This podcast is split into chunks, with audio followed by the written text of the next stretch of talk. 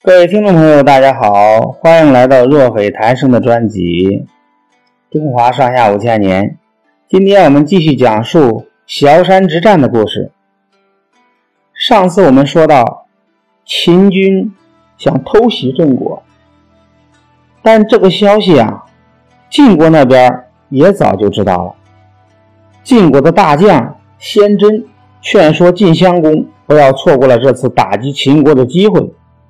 于是呢，晋襄公就亲自率领大军，开到了地势险要的萧山，在那里设下了埋伏，就等着秦军入瓮。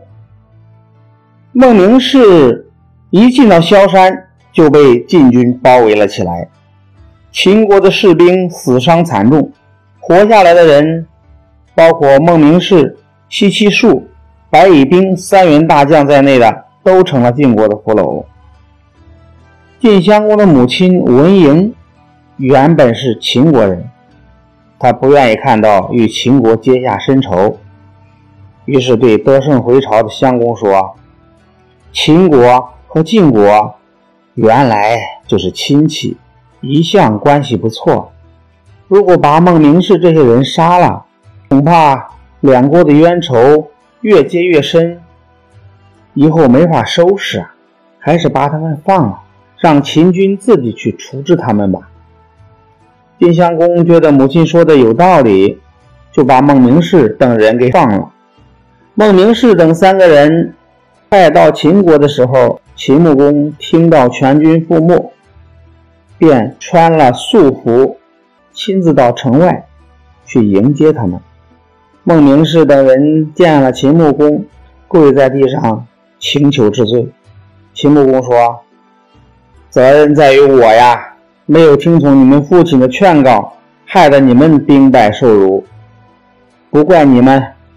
再说了，我也不能因为一个人犯了一点小错，就抹杀了他的大功劳啊！孟明氏等人感激涕零，从这以后，他们认真的训练军队，一心一意想要报仇雪恨。公元前六百二十五年。孟明氏要求秦穆公发兵攻打晋国，去报萧山的仇。秦穆公同意了。孟明氏等三员大将带领四百辆兵车打到晋国。晋襄公早有防备，又一次打败了孟明氏。这样一来，秦国就开始有人说闲话了，说孟明氏是个无能之辈。附近的小国和西戎人。一看到秦国接连打了败仗，纷纷脱离了秦国的管制。又过了一年，也就是萧山之战后的第三年，孟明氏做好了一切准备，在国内挑选精兵强将，拨发了五百辆兵车。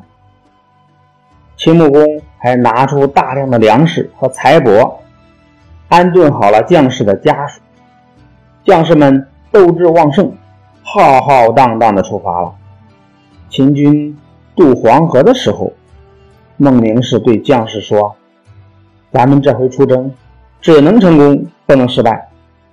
我想把船烧了，大家看怎么样？”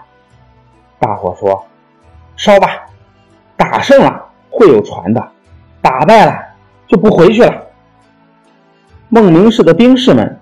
士气十分高昂，憋了好几年的仇恨，全在这个时候迸发了出来。没过几天，秦军就夺回了上次丢失的两个城，接着又攻下了晋国的几座城池。面对秦国的凌厉攻势，晋国上下惊慌失措。晋襄公跟大臣商量以后，命令只许守城。不许跟秦国人交战。看到晋国人龟缩在城里不敢出来，秦穆公亲自率领大军来到萧山，收拾起了三年前战死的将士的尸骨，掩埋到山坡上，并带领孟明氏等将士祭奠了一番，才班师回国。好，萧山之战的故事就讲到这里。朋友们，我们下次节目再见。